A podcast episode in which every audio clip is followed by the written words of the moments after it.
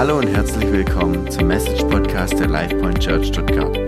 Als Gemeinde leben wir nach der Vision, wir existieren, dass Menschen ein erfülltes Leben in Christus finden können. Wir hoffen, dass Gott durch diese Message zu dir spricht und dass du dadurch gesegnet wirst. Erstmal herzlich willkommen an alle. Schön euch hier zu sehen. Ähm, wir hatten diese Woche äh, eine, eine Ladies-Konferenz hier in unseren Räumlichkeiten. Ja, echt, das war toll.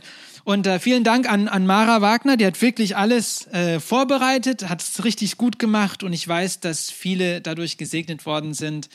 Ähm, wir haben schon, es ist so ein Hit gewesen, dass die schon die nächsten äh, Termine fürs nächste Jahr angetragen haben. Also wenn ähm, du eine Dame bist, eine Frau bist und es verpasst hast, dann nächste, nächstes Jahr gibt es noch eine Gelegenheit im Ladies Lounge mitzumachen, das von der ICF in der Schweiz übertragen wurde.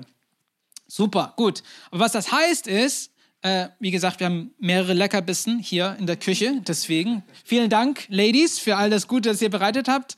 Ähm, es ist ein Wunder, dass ich nicht irgendwie mehr zunehme, aber äh, es ist richtig toll, was, was ihr für uns da macht und ich dank, bedanke mich bei euch auch. Wie gesagt, äh, fangen wir heute eine, eine neue Predigtserie an, die Voraus heißt. Und ähm, ja, wie immer ist es gut, mal mit einer Geschichte die Predigt anzufangen. Und zwar, ich möchte mit euch eine kurze Zeitreise antreten äh, äh zum 14. April 2019. Und 14. April 2019, äh, zu diesem Zeitpunkt war meine Familie in den Staaten. Wir waren in Virginia, wo meine Frau herstammt. Und ähm, äh, Abbys Familie, ihr Vater ist ein sehr interessanter Mann äh, hat nämlich einen Radiosender aufgebaut. Der ist ein, äh, ein Radiomann ne? und er macht Ham Radio, wenn ihr das kennt, wenn das ein Stichwort ist. Aber der tatsächlich ist der einzige Mann, den ich kenne, der einen 150 Meter hohen Turm in seinem Hinterhof hatte. Und einfach so, ja, ich Radiosender, ne? also es wäre nichts. Und die sind unter diesem Turm aufgewachsen. Und an diesem äh, Tag, am 14. April, fegte ein Sturm über ihren Grundstücken hindurch. Und ähm, kurz, also ich glaube, paar Monate zuvor ähm, war der Vater von meinem Schwiegervater verstorben. Oder ich weiß nicht, es war eine Zeit davor. Und sein, sein Vater war so ein Mann, der immer vorausgeschaut hat. Der konnte aufs Grundstück gehen und einfach sich rumschauen und sagen, ah, dieser Baum muss gefällt werden. Weil er hat gewusst, irgendwie wie es gestanden ist, dass da was nicht gestimmt hat. Und hat den Boden geprüft und hat gemerkt, okay, der Boden ist entweder zu trocken oder ist zu nass und hat sich immer darauf vorbereiten können, was auf einen zukommen könnte. Jetzt war dieser sehr wichtige Mann äh, im Leben von meinem Schwiegervater war verstorben und äh, in diesem Abend fegte ein Sturm hindurch. Es war ein richtig starker Sturm und ein paar Bäume, die auf so einem wirklich durchnässten Boden gesessen sind, sind umgekippt. Und das Problem mit dieser ganzen Sache ist, dass die Bäume sich auf ein paar von den Drähten, diese Seile, die den Turm hochgehalten haben, gefallen sind. Und dieser Turm ist dann mitten in der Nacht 150 Meter von Stahl ist zusammengebrochen. Und äh, das war ein, ein fürchterliches Erlebnis, muss ich sagen. Es hat uns alle erschreckt. Äh, aber was wirklich krass ist, ist, dass dieser Turm war, wurde so ausgelegt, dass wenn es zusammenbrechen sollte, dass es so in sich faltet faltend nach unten in die Tiefe gezogen wurde. Und es hat das Haus meiner Schwiegereltern um Binnenmetern verpasst. Also ich, das ist keine Übertreibung. Also so breit wie dieses Zimmer ist, hat, hat sie ihren, äh, ihr, ihr Schlafzimmer verpasst. Wäre es auf ihren Schlafzimmer gefallen, dann hätten wir auch keine Schwiegereltern mehr. Ne? Und ähm, es war wirklich ein Wunder, dass da nichts weiteres passiert ist. Aber es hat mich zum Nachdenken gebracht, wie wichtig Vorausschauen ist.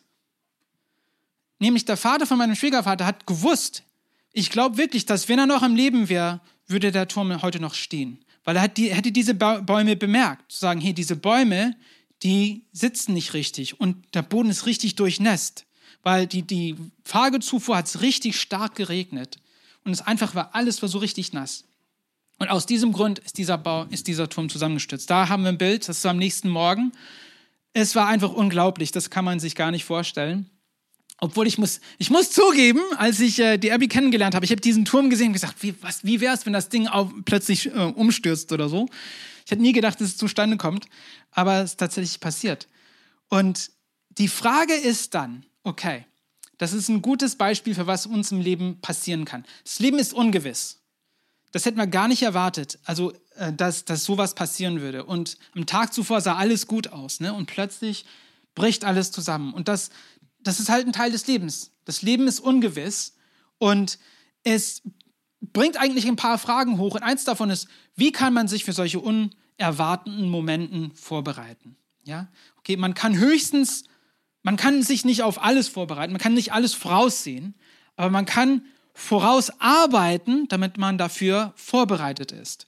Und genauso wie dieser Turm durch drei, es hatte drei Seile, die es so hochgehalten hat, so straff gehalten, möchte ich mit euch über drei Dimensionen reden, in, in, in etwas, das sehr wichtig ist, das uns Unterhalt eigentlich schafft, das uns auf solche Lagen vorbereiten kann.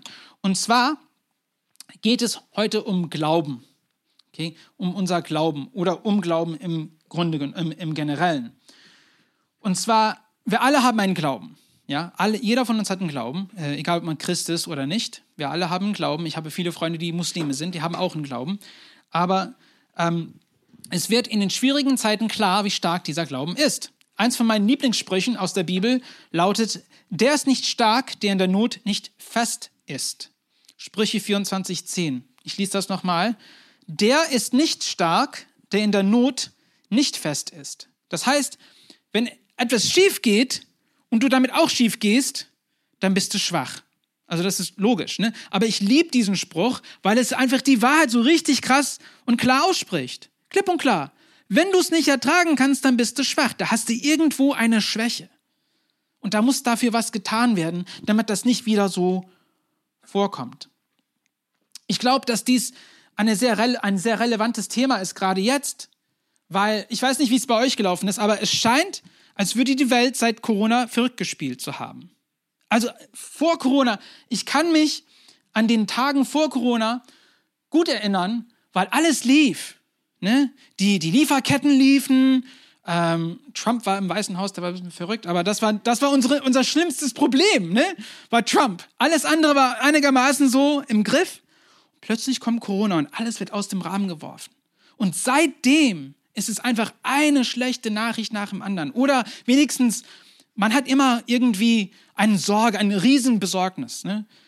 Die Angst regiert. Das hat man auch während der Corona-Zeit gesehen, wie die Angst die Menschen regiert hat. Ja, der darf keine, ohne Maske darf er nicht um mich sein, sonst werde ich ja krank und dann geht dies und das und ja, ich, das ist legitim. Zur gleichen Zeit darf man sich nicht von der Angst irgendwie regieren lassen, weil dann ist man eingeschränkt. Aber die Angst, wenn es einen packt, ja, und es nicht einen loslässt oder man, man nicht da irgendwie daran vorankommt, dann ist da eine gewisse Schwäche da. Dann ist da eine gewisse ähm, Schwäche des Selbstvertrauens. Oder sagen wir mal, die Stärke, einem da durchzutragen, fehlt. Und wie kommt man damit zurecht? Wie kann man vorausbauen, damit, wenn diese Lagen auf uns zukommen, und besonders in den heutigen Umständen, wie können wir auch stark sein in unserem Glauben, aber für andere auch stark sein. Darum geht's. Denn die Stärke, die man hat, kann man auch weitergeben.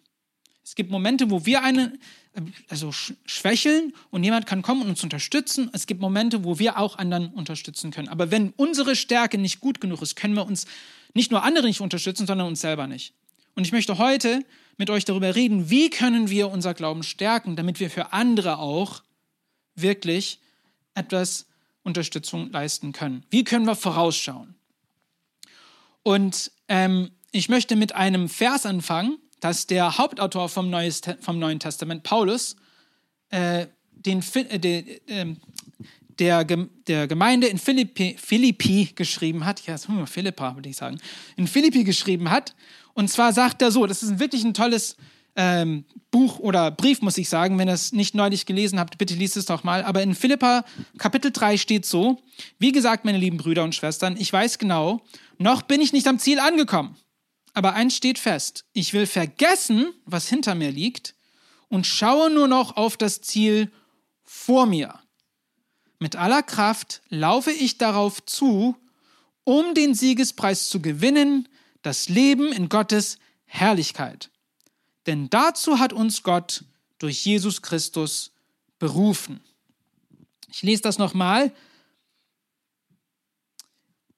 Ich will vergessen, was hinter mir liegt und schaue nur noch auf das Ziel vor mir. mit aller Kraft laufe ich darauf zu, um den Siegespreis zu gewinnen, das Leben in Gottes Herrlichkeit, denn das, denn dazu hat uns Gott durch Jesus Christus berufen.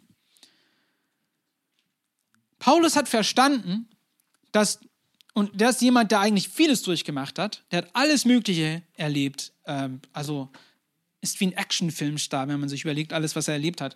Und er schreibt, also man darf sich nicht irgendwie in der Vergangenheit also verhängen lassen irgendwie, dass man sagt, die Vergangenheit bestimmt meine Zukunft, sondern er sagt, ich vergesse, was hinter mir ist und ich gehe nach vorne auf das Ziel. Und was ist das Ziel? Das Ziel ist das Leben Gottes Herrlichkeit. Das Ziel ist nicht, irgendwie reicher zu werden oder Wohlstand zu haben oder tolle Gesundheit zu haben, sondern das Ziel ist, in Gottes Herrlichkeit zu leben. Und das ist eine Wunder und das wunderbare Ziel, denn es ist sehr vielfältig. Was heißt es, in Gottes Herrlichkeit zu leben? Wie sieht sowas aus?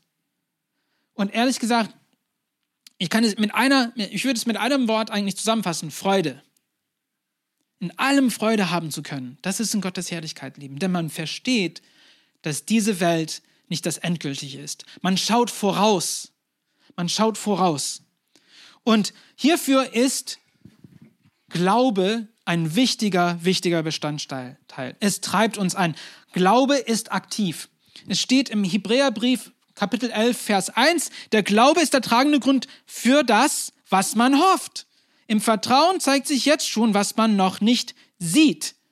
Der Glaube ist der tragende Grund dafür, was man hofft. Und man, im Vertrauen zeigt sich jetzt schon, was man noch nicht sieht. Glaube ist, ich glaube, wir sagen, dass manche Leute Glaube mit ein bisschen Verrücktheit verwechseln. Die denken, der, der ist verrückt, der glaubt, der, der sieht Sachen oder der glaubt an Sachen, die gar nicht zustande kommen werden. Aber wenn man nicht so lebt, ist das kein Glaube mehr. Entweder ist es Glaube oder die Welt sieht es als Irrsinn. Aber tatsächlich, wenn wir einen, einen lebendigen Glauben haben, dann ist es aktiv. Ja? Es ist nicht passiv. Es beeinflusst alles, was wir tun. Es beeinflusst sogar die Sachen, die wir uns vor nicht sehen können. Wir können das sehen, was noch nicht zustande gekommen ist. Das ist die Kraft Gottes eigentlich. Davon hat auch Jesus mit seinen Jüngern gesprochen. Er, hat ihnen erzählt, was kommen würde. Und die hatten, die, hatten die, die Fähigkeit nicht dazu, das zu verstehen. Deswegen haben sie sich so sehr dagegen gewehrt. Deswegen hat Petrus mal den Herrn Jesus zur Seite genommen und gesagt, red nicht so einen Quatsch, hat er ihm gesagt quasi. Und Jesus hat gesagt, nee, das ist die Wahrheit. Du verstehst es jetzt nicht, aber es wird zustande kommen. Das ist Glaube. Und Glaube fängt immer mit etwas an, das für uns sehr, sehr wertvoll ist als Menschen und das ist Vertrauen. Wir müssen vertrauen. Wir müssen an ein Wort vertrauen. Und dieses Vertrauen ist freiwillig. Ja, das ist eine Entscheidung. Ich vertraue. Ich werde vertrauen. Und dieses Vertrauen, wenn es wirklich gut entschieden worden ist, es kann zu einer Nähe, zu einer Intimität führen. Das sehen wir auch in unseren Beziehungen. Ja, wenn wir eine Beziehung haben eine Beziehung ohne Vertrauen gibt es nicht. Das ist keine Beziehung mehr. Man muss diesen Vertrauen erstmal schaffen. Dann hat man eine, eine Fähigkeit, sich anzunähern. Und dann bringt diese Nähe auch, Nähe auch eine Sicherheit. Und es kann zu Überfluss führen, zu einer Freude führen. Und diese Sicherheit beweist dann das ursprüngliche Glauben. Ja, es, es, es, es formt einen Zyklus eigentlich. Es fängt mit Vertrauen an und wenn es zum Ende kommt, dann ist das, das, das Vertrauen wieder verstärkt. Und es geht immer so weiter. Und es ist immer tief, tiefergehender Zyklus. Ja, wenn man in einem, länger in einer guten Beziehung sich befindet, versteht man, wirst du verstehen, wovon ich rede. Ne? Man, man, man erlebt das Gleiche fast jeden Tag, aber irgendwie ist es immer anders. Irgendwie ist es immer schöner. Und es geht immer wieder darauf hinzu, dass man einen starken Vertrauen ineinander haben. Und das ist Glaube dass wir den Herrn vertrauen, dass wir sein Wort vertrauen. Wenn er sagt, ich komme wieder, und es gibt so viele Leute, die sagen, er wird nie wiederkommen, das ist ein Märchen, Jesus gab es nicht, ich weiß, aber wenn wir glauben, dass er wiederkommt, gibt das uns eine Kraft, die, die eigentlich unbeschreiblich ist. Und das ist wichtig. Und heute möchte ich ein paar, wie gesagt, drei Dimensionen von, von einem gesunden Glauben mit euch besprechen. Und manche dieser Sachen wisst ihr schon. Das ist jetzt nichts super Neues, aber es ist manchmal einfach gut, zurückzugehen und zu schauen, hey, wie ist mein Glauben? Wo sind die Stellen, wo, wo, eine, wo ist eine Schwachstelle da drin und was kann ich dafür tun? Und das ist mein Ziel heute, dass wir einfach mal schnell unseren Glauben mal anschauen, die drei Dimensionen des Glaubens mal vor Augen behalten und sagen, wie stehe ich da drin? Und dann können wir die nächsten Schritte dafür äh, uns selber entscheiden eigentlich. Und das Erste ist, wie gesagt, Glaube vollendet sich in Taten, äh, vor dem ich in die Punkte komme. Aber Glaube vollendet sich in Taten. Jakobus sagt so, so wie der Körper ohne den Geist tot ist, so, so ist auch der Glaube ohne Taten. Wir wissen, wer echtes Glaube hat, durch die Taten, die diese Person eigentlich vollbringt. Man kann Glauben in einem Menschen sehen, weil es in Taten umgewandelt wird. Und das ist wichtig. Wenn du einen Glauben hast, muss es sich in Taten zeigen. Sonst ist es nur Gerede. Ja, ich hatte mal einen Mitarbeiter, äh, ich, ich mal, es gab mal eine, eine Zeit, wo ich in einer ähm, in einem Pizzageschäft gearbeitet habe. Und ich hatte so einen Mitarbeiter gehabt, der, war, der hat Philosophie studiert. Sehr kluger Typ, super klug. Also ich habe mir mit denen äh, sich zu unterhalten, war richtig unterhaltsam. Aber ich habe auch gemerkt, dass sein Leben totaler Chaos war. Totaler Chaos. Der hatte die tollsten Ideen über, wie, das, wie, wie die Menschen leben sollten und so weiter, aber er konnte selber die Sache nicht auf die Reihe bekommen. Und das war quasi so, er hat, er hat einen Glaube gehabt, das nicht in Taten umgewandelt wurde. Ne? Und das ist mir immer so im Sinn geblieben. Man kann schön reden, aber diejenigen, die, die was wirklich auf die Reihe bekommen, die haben echtes Glauben, die haben wahres Glauben. Und erstmal ist das Glaube vollendet sich in Taten. Das ist der erste Punkt zu sagen, vollendet mein Glaube sich in Taten. Wie sehen diese Taten aus?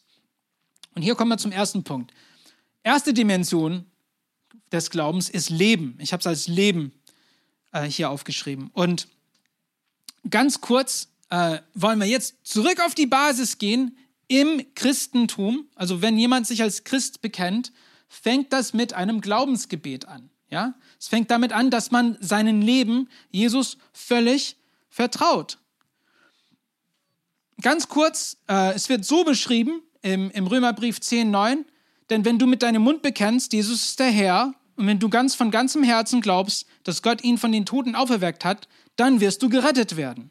Wer also von Herzen glaubt, wird von Gott angenommen und wer seinen Glauben auch bekennt, der findet Rettung. Also erste Dimension Leben fängt mit einem Vertrauensgebet an. Und wenn du das noch nicht gebetet hast, sage auch für die Leute, die jetzt im, im Online zuschalten, ist das, das erste, ist das der erste Schritt, dass man den Jesus vertraut. Ja, ich gebe dir mein Leben, ich vertraue mein Leben dir an. Ich glaube, dass es dich gab. Ich glaube, dass du für meine, dass ich Sünder bin. Ich glaube, dass du für meine Sünden gestorben bist. Und ich glaube, wichtigster Punkt, dass du auferstanden bist. Und dass du heute lebst. Und dann, du bist mein Herr. Das erste Schritt. Zweitens ist so ein äh, Thema hier besonders in Europa Taufe. Ja, Taufe ist wichtig, denn wenn man jetzt schon das Vertrauensgebet gemacht hat, ja, muss man auch ein Zeichen setzen, sagen, also das ist jetzt ein öffentliches Zeichen, ich folge dem Herrn. Ja, und das ist Taufe. Man, man kann es als Ehering bezeichnen, so, so habe ich es mal gehört. Es ist beschrieben als Ehering, zu sagen, ja, ich bin jetzt getauft worden. Und was ist Taufe? Warum taufen wir eigentlich? Lassen, lassen wir uns taufen. Ähm, es steht, also es gibt mehrere Verse darüber, mehrere äh, Lehren darüber, warum Taufe wichtig ist. Aber ich würde sagen, ich habe einen Vers aus dem Römerbrief ausgesucht, das es gut zusammenfasst. Und es steht hier, ihr wisst doch, was bei der Taufe geschehen ist. Wir, wir sind auf den Namen von Jesus Christus getauft worden und haben damit auch Anteil an seinem Tod. Was das sagt, ist, ich bin mit Jesus gestorben und mit ihm auferstanden. Und das ist sozusagen, deswegen wird man getauft. Deswegen ist die Taufe, wo man ganz ins Wasser reingebracht wird, eigentlich als weit verbreitetes angenommen, würde ich sagen, weil das, das ist ein Symbol fürs Sterben und Wiederauferstehen. Das ist Schritt Nummer zwei. Schritt Nummer drei dann ist, nachdem jetzt dieser neuen Leben ist, dass man in Gemeinschaft mit den anderen Geschwistern lebt. Im, äh, in, in den ersten Wochen und Monaten von der Kirche, nachdem die Kirche entstanden war, lesen wir im Apostelgeschichten äh, Brief Kapitel 2, wie die Gläubige sich benommen haben, wie sie sich verhalten haben. Steht hier, die Gläubigen lebten wie eine große Familie. Was sie besaßen, gehörten ihnen gemeinsam. Tag für Tag kamen die Gläubigen einmütig im Tempel zusammen und feierten in den Häusern das Abendmahl. In großer Freude und mit aufrichtigem Herzen trafen sie sich zu den gemeinsamen Mahlzeiten. Die lebten ihr Glauben zusammen aus. Es gab Gemeinschaft.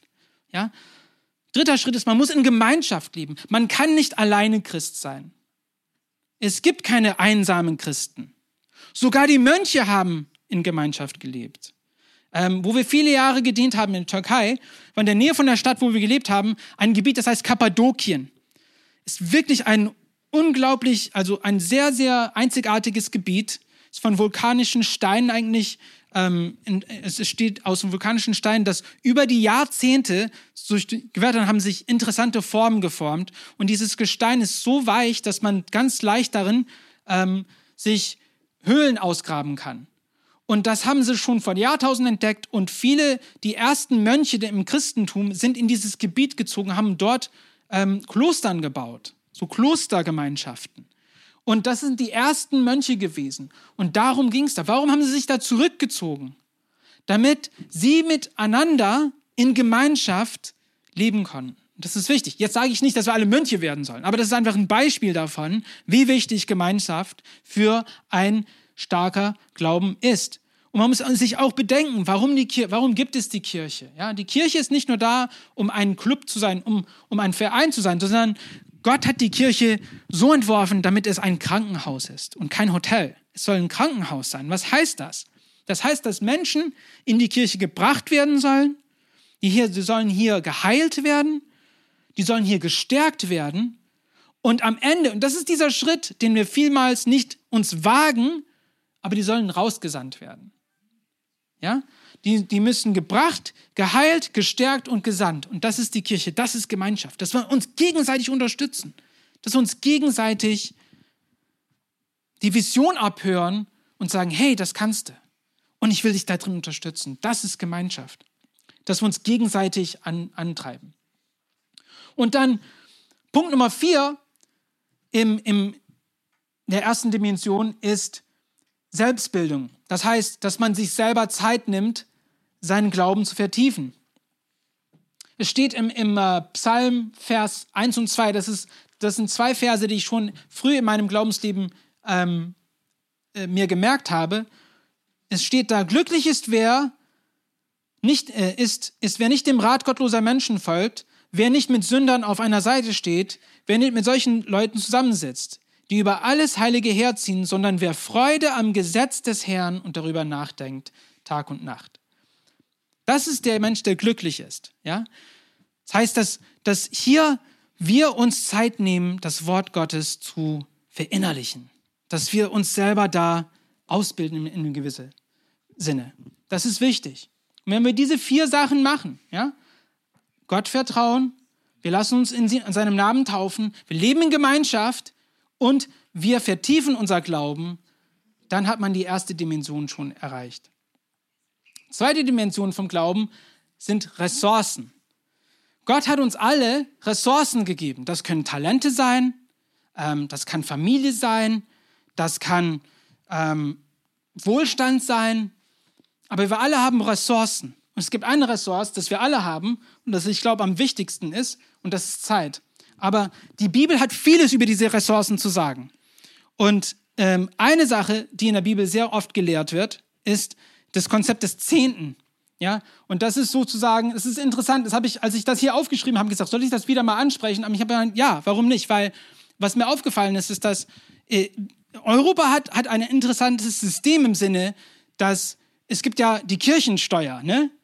Die Kirchensteuer gibt es hier. Und was interessant ist, ist, dass es einerseits praktisch, dass man sagt, okay, ja, ich kann meinen Zehnten durch die Steuergelder abgeben, aber was es eigentlich für viele Menschen gemacht hat, und das habe ich auch unter meinen Verwandten gesehen, die merken gar nicht mehr, die haben keine Freude am Zehnten mehr.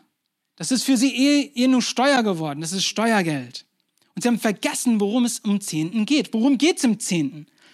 Im Zehnten geht es darum, wie der Herr es sagt, sagt er, der allmächtige Gott fordert euch nun auf, bringt den zehnten Teil eurer Erträge in vollem Umfang zu meinem Tempel, damit in den Vorratsräumen kein Mangel herrscht. Stellt mich doch auf die Probe und seht, ob ich meine Zusage halte, denn ich verspreche euch, dass ich dann die Schleuse des Himmels wieder eröffne und euch überreichen mit meinem Segen beschenke. Worum, worum es im Zehnten geht, ist, ist ein Zeichen des Vertrauens. Es geht nicht um das Geld. Es geht darum, dass wir sagen, ich vertraue dich mit meiner Versorgung. Darum geht es im Zehnten. Und ich glaube, wenn wir denken, einfach, wenn wir Zehnten als, als Kirchensteuergeld denken, dann haben wir das ganze Ding verpasst. Es geht nicht darum. Und deswegen ist es wichtig, wenn man seinen Glauben ausliebt, dass man auch dieses Konzept sich vor Augen behält, sagt, warum gebe ich einen Zehnten? Warum gebe ich einen Zehnten? Und ein Ding mit einem Zehnten ist, dass man es nicht das Letzte ist, es ist nicht was übrig bleibt am Ende des Monats, sondern es ist das Erste, was man bekommt. Und das ist ein Zeichen des Vertrauens. Ich vertraue, dass Gott alles bereiten wird. Und ich habe keine Angst, ihm diese, diese Freude zu zeigen. Und dazu gibt es noch etwas. Wenn man im Alten Testament liest man von Opfern. Ja, dass manche Leute, es gab ein, eine Vorschrift von Opfern, äh, die man bringen musste, aber dann gab es extra Opfern, die man bringen konnte. Wenn du extra hattest oder du wolltest Gott eine Freude bereiten, würdest du ihm Opfer bringen. Und was interessant ist, äh, Opfer muss jemanden etwas kosten. Es ist ein extra Kosten, aber es ist ein Kosten, das man gerne aufnimmt. Ähm, im, in 1. Chronik, Kapitel 21, gibt es eine Geschichte von, wo David, König David, ähm, ein Grundstück von eins von seinen ähm, Mitbürgern, sage ich mal, den er, über, über den er herrscht hat, ihm abkauft. Nun, er war König, ja. Er könnte es beschlagnahmen, wenn er wollte, weil er König war. Er hatte diese Macht.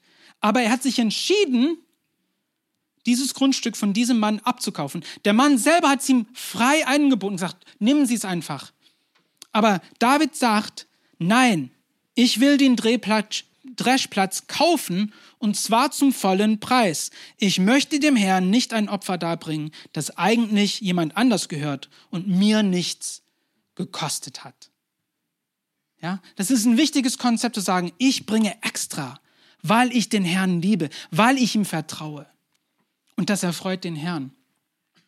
Und wenn man sagt, ja, das ist alles Altes Testament, Hulli-Bulli, man muss sich daran erinnern, dass Jesus selber gesagt hat, bringt weiterhin die Opfer dem Herrn. Und er, er hat selber den Tempel, die Tempelsteuer, die Kirchensteuer, hat er selber bezahlt. Obwohl er Gott selber war. Das heißt, dass das noch weiterhin gemacht, wenn wir das machen in unserem Glauben, stärkt es es, ja? Dass wir unsere Ressourcen richtig gut anwenden. Und es gibt Wege, wie man das machen kann heutzutage. Man kann über den, man kann den Zehnten zahlen, wenn man möchte und sagen, okay, ich, ich gebe die ersten 10 Prozent von was ich, von was ich gehalte und ich, ich investiere es in diesem Dienst oder ich investiere es in diese Kirche oder ich unterstütze diesen Missionar oder wer weiß was. Aber man entscheidet sich selber, wenn man das anwenden möchte. Und dann kann man auch, wie kann man ein Opfer aussehen? Es kann wie eine Sachspende sein. Ich habe extra, ich spende das einem Dienst, ich spende es einer Kirche. Oder man kann ein Projekt unterstützen. Oder es gibt in manchen Gemeinden, die machen das, wenn ihr schon mal gehört habt, äh, Haus, Herz für das Haus oder so. Das ist auch so ein, ein, äh, eine Gelegenheit, wo man ein Jahresende Opfer bringen kann. Aber das sind wesentliche Wege, wie das aussieht heute. Und ähm, für uns ist es wichtig als Familie, dass wir das trotzdem machen. Ja? Wir machen das gerne auch äh, als Prinzip. Nicht, weil, hey, es ist vorgegeben, wir wollen das Prinzip machen, denn wir glauben wirklich, dass der Herr uns unterstützt. Und ich muss sagen, ich bin schon mein Leben lang, bin ich im, im, in der vollzeitigen Dienst, was das heißt, dass, dass äh, wir mit Geldern, die gespendet worden sind, eigentlich damit kommen wir voran. Und ich bis jetzt in dem Herrn vertrauen, haben wir nie einen Mangel erlebt. In, in meinem ganzen Leben. Und es gab Zeiten, wo ich wirklich nichts hatte. Nichts. Einmal, in, äh, als ich noch im, im, in der Uni war, äh, hatte ich so, ich hatte, ich, ich war in einer Lage, wo ich, ich brauchte dringend Geld und ich hatte also keine Prospekte in, in dem Moment. Irgendwie, ich konnte, ja, ich konnte mir keine Arbeit, äh, ich konnte keine Arbeit finden und ich saß da und mich ruft so eine alte Dame aus dem Nichts hinaus und sagt, ich will dir 500 Dollar spenden oder so. Und das hat mich durch diese Zeit getragen und ich war einfach so weg vom Fenster und gesagt, wie ist, wie ist das zustande gekommen? Aber Gott passt auf seine Kinder auf. Er versorgt uns. Und das, das bisschen, was wir für ihn tun können als Dankeschön, ist ihm das, was er uns schon vorausbezahlt hat, ihnen ein bisschen zurückzugeben, durch ein Zehnten, durch ein Opfer. Wenn, wenn du das jetzt in deinem Glauben machst, wirst du wirklich einen Unterschied erleben. Und wenn du es schon machst, weißt du schon, was für einen äh, Unterschied es, es macht. Letzte Ressource ist das, was ich eigentlich am, am äh, wertvollsten finde, und das ist die Zeit. Denn Zeit bekommt man nicht zurück. Man kann nur Zeit ausgeben. Zeit bekommt man nicht zurück. Und wie, wie kann man Zeit in den äh, in Glauben investieren? In Hebräerbrief, Kapitel 10 steht so, lasst uns aufeinander achten. Wir wollen uns zu gegenseitiger Liebe ermutigen und einander anspornen, Gutes zu tun. Versäumt nicht die Zusammenkünfte eurer Gemeinde, wie es sich einige angewöhnt haben. Ermahnt euch gegenseitig dabei zu bleiben. Ihr seht ja, dass der Tag nahe ist, an dem der Herr kommt. Versäumt nicht die Zusammenkünfte eurer Gemeinde. Das ist so wichtig. Denn ich glaube, besonders nach der Corona-Zeit hat man gemerkt, wie wichtig eigentlich Kirche für viele Menschen war.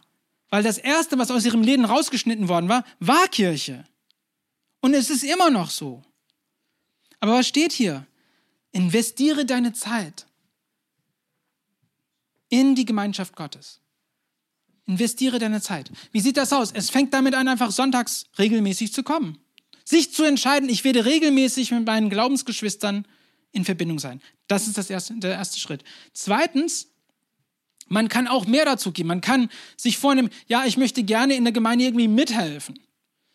Es kann einmal, einmal sein, überhaupt. Es kann einmal im Monat sein. Es kann regelmäßig sein. Aber man muss sich selber entscheiden, wie möchtest du deine Zeit in äh, die Gemeinschaft Gottes, die Gemeinde Gottes, Gottes investieren.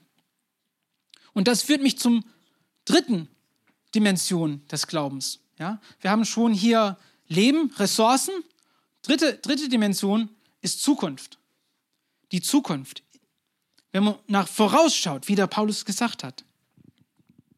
Alles in Gottes Hand geben. Das ist eigentlich, würde ich sagen, die schwierigste Dimension. Mal ihm einfach alles zu übergeben, alles, die ganze Zukunft ihm zu Füßen zu legen, das ist eigentlich ein bisschen unheimlich, würde ich sagen. Aber Jesus hat uns etwas versprochen. Er sagt, in Markus Kapitel 10 sagt er, ich versichere euch, jeder, der sein Haus, seine Geschwister, seine Eltern, seine Kinder oder seinen Besitz zurücklässt, um mir zu folgen und die rettende Botschaft von Gott weiterzusagen, der wird schon hier auf dieser Erde alles hundertfach zurückerhalten. Häuser, Geschwister, Mütter, Kinder, Besitz, all dies wird ihm, wenn auch mitten unter Verfolgungen, gehören und außerdem in der zukünftigen Welt das ewige Leben. Das ist ein krasses Wort. Und es sind wenige, die dieses Wort folgen, das muss ich zugeben. Richtig folgen. Aber ähm, als einer, der sich auch dafür entschieden hat, muss ich sagen, ich habe es gar nicht bereut. Meine Zukunft dem Herrn zu widmen, zu ihm zu sagen, nimm meine Zukunft, mein Leben gehört dir. Bring mich dahin, wo du willst, wo ich bin. Und wenn du mich gefragt hättest, ja, äh, ich habe mal mein Zeugnis neulich erzählt und es ist mir aufgefallen, wie oft ich in meinem Zeugnis ich immer gegen die Schritte Gottes mich gewehrt habe. Ja? Ich habe früh gewusst, vielleicht soll ich wieder, vielleicht sollte ich in vollzeitigen Dienst gehen. Ich wollte nicht. Ich wollte eine andere Karriere machen, aber dann hat mich der Gott erfasst. Und dann bin ich ins vollzeitige Dienst gegangen. Und dann im vollzeitigen Dienst hat es so viel Spaß gemacht, habe ich gesagt, ich bleibe da, wo ich bin, für immer. Und dann schl schloss sich diese Tür plötzlich in meinem Gesicht. Und ich wollte nicht weg. Und er hat uns dahin gebracht, wo wir jetzt gerade sind. Und es ist gut hier. Das Leben ist besser, viel besser, als ich mir vorstellen könnte. Aber ich musste ihm meine Zukunft geben. Ich musste ihm vertrauen mit meiner Zukunft. Und ich glaube, das, das gilt für jeden von uns. Wie vertrauen wir uns mit ihm, mit unserem Zukunft? Wie sieht das aus? Und für jeden von uns ist die Antwort anders. Meine Zukunft, meine Zukunft ist nicht deine Zukunft. Ja? Aber einfach mal zu fragen, was will Gott von mir? Gibt es einen Schritt, den du von mir möchtest? Und wie sieht dieser Schritt aus? Und wenn, wenn, er, wenn er antwortet, und er wird antworten, und es wird wahrscheinlich etwas sein, das wir nicht hören möchten, ist es wichtig, ihm zu vertrauen, zu sagen, okay, ich wage diesen Schritt, ich gehe durch diesen Prozess, ich folge dir. Und Das Krasse ist, wenn wir ihm folgen, was hat Jesus gesagt? Er hat gesagt, aber ihr werdet den Heiligen Geist empfangen und durch seine Kraft meine Zeugen sein in Jerusalem, in ganz Judäa, in Samarien und überall auf der Erde. Der wird uns rausschicken. Wie gesagt, wir werden rausgesandt werden, um für andere ein Segen zu sein. Und wir werden kulturüberschreitend sein. Und das ist eigentlich ein Grund, warum wir hier sind. Wir wollen ja Brücken bauen mit Menschen. Es geht ja nicht darum, dass wir einfach eine schöne Gemeinschaft haben. So wie wir es haben. Ich liebe es, jeden Sonntag hierher zu kommen. Ich liebe es, jeden Sonntag euch zu sehen. Es macht mir Spaß. Ich fieber drauf. Aber es geht nicht nur darum, dass wir einfach eine schöne Zeit haben, sondern dass wir auch Menschen mit der Wahrheit erreichen. Dass wir sie mitbringen. Dass wir Menschen von verschiedenen Hintergründen einladen und mit denen Brücken bauen. Wir wollen kulturüberschreitend sein, denn Jesus selber ist ein kulturüberschreitender Person, würde ich sagen. Der ist vom Himmel auf die Erde in unsere Kultur gekommen. Er ist als Jude auf die Römer zugegangen. Er hat sich mit, mit Samariern getroffen, das damals eigentlich nicht erlaubt war oder wenigstens schlecht betrachtet wurde. Der war kulturüberschreitend. Und wenn wir mit dem Herrn Jesus wandeln, dann wirst du auch kulturüberschreitend sein. Irgendwie, auf irgendeine Weise. Und ich würde sagen, die Zukunft ihm zu widmen, ist eins von den besten Entscheidungen, die man treffen kann. Nun wollen wir zum Punkt kommen, und zwar zu unserem Action Point. Ja? Wir sind gleich fertig, aber nehmen wir, was wir heute besprochen haben. Ich will es einfach schön zusammenpacken, damit wir es auch so mitnehmen können. Und einfach stellen wir uns diese Frage. Nimm dir einen Moment nachzudenken. Wo ist mein Glaube in, in diesen Punkten? Wo steht es fest? Okay. Ja. Gibt es ein Vertrauensgebet? Bin ich getauft worden? Ich, lebe ich regelmäßig in Gemeinschaft? Bilde ich mich selber aus in meinem Glauben? Gebe ich den Zehnten? Opfere ich meine Zeit für den Herrn? Opfere ich anderes für den Herrn? Aus einer Vorliebe für ihn? Und wie könnte ich meine Zukunft ihm eigentlich widmen? Einfach mal das durchzugehen, eine Selbstbewertung zu machen, zu sagen, wo, wo bin ich in diesem Prozess drin? Und ich, ich, ich kann, ich kann dich, dir garantieren, dass jeder von uns hat Raum zum Wachsen. Unser Prozess ist nicht fertig, solange wir hier auf Erden sind, dauert unser Prozess an. Und jeder von uns hat eine Antwort dafür, wo wir weiterhin wachsen können. Und Wenn du etwas spürst, zu sagen, hey, ich muss mit jemandem reden.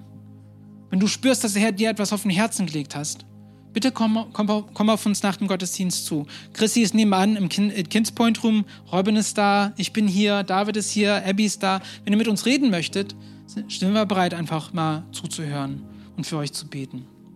Aber als letztes würde ich sagen, egal was es ist, was der Herr dir zeigt, würde ich dich einfach dazu ermutigen, dass du den Schritt wagst. Mach den Schritt. Mach den Schritt. Und wir haben heute eigentlich eine tolle Gelegenheit, eigentlich das auszuleben.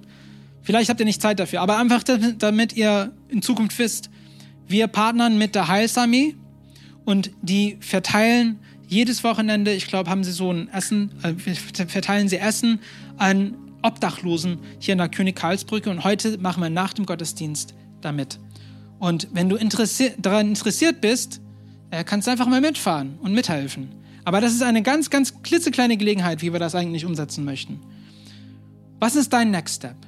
Was ist dein nächster Schritt in deinem Glaubensleben, diese drei Dimensionen zu stärken? Damit, wenn das Unerwartete auf dich einbricht, dein Turm nicht so einbricht, sondern straff steht, dass die, die Seile straff sind, egal wenn Bäume sich drauflegen oder nicht.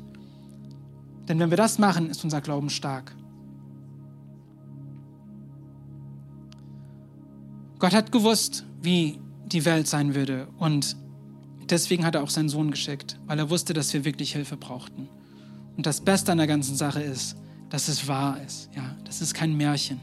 Und ich staune jedes Mal darüber, wie wahr es ist. Und einfach mal dies nicht aufs Auge, Auge zu verlieren, ist so wichtig. Ich hoffe, dass die Botschaft von heute dich heute gestärkt hat. Und ähm, ja, Beten wir gemeinsam. Lieber Jesus, wir danken dir für diese Botschaft, für diese drei Dimensionen des Glaubens. Unser Leben, unsere Ressourcen und unsere Zukunft. Dass alles in deiner Hand ist. Und dass du mit uns gehst. Dass, dass du das wirklich das Beste für uns haben möchtest. Wie der David es heute uns erinnert hat, dass du gekommen bist, damit wir ein Leben in voller Erfüllung in dich finden können, Jesus. Dass es ein Überfluss ist von dem, von dem Guten, das wir im Leben erleben, Jesus. Und dass wir das auch weitergeben können. Ich bitte für jeden hier, Jesus, dass du ihnen zeigst, dass du mir zeigst, was ist der nächste Schritt für mich? Was muss zunächst zustande kommen? Ist es getauft werden, Glaubens, Glaubenstaufe zu haben? Ist es mehr in Gemeinschaft zu leben? Ist es den Zehnten zu geben? Ist es mehr Zeit in Dienst zu verbringen? Was ist es, Jesus? Zeig uns. Und ich bete, dass, wie du uns zeigst, dass wir wirklich, ja, deine Güte spüren, Jesus. Dass wir wissen, dass du mit uns erfreut bist. Und ich bete für deinen Segen für jeden hier in diesem Raum und auch diejenigen, die nicht dabei sein konnten diese, diese Woche, dass du schon uns jetzt für diese Woche vorbereitest. Du weißt, was auf uns wartet. Du weißt, was, uns, äh, was in dieser Woche was auf uns zutreffen wird, Jesus. Und wir vertrauen dir. Schütze uns, stärke uns, Jesus, und mach uns ein Segen füreinander. Und ich danke dir schon, dass du am, am Wirken bist. Wir lieben dich und, wir wollen deinen Namen preisen. In deinem heiligen Namen. Amen. Wow, was für eine Message. Wir hoffen, dass dieses Wort zu dir gesprochen hat und dich durch den Tag und die kommende Woche begleiten wird. Wenn du mit uns in Kontakt treten möchtest, kannst du gerne auf unsere Website und Social Media vorbeischauen. Bis zum nächsten Mal, sei gesegnet.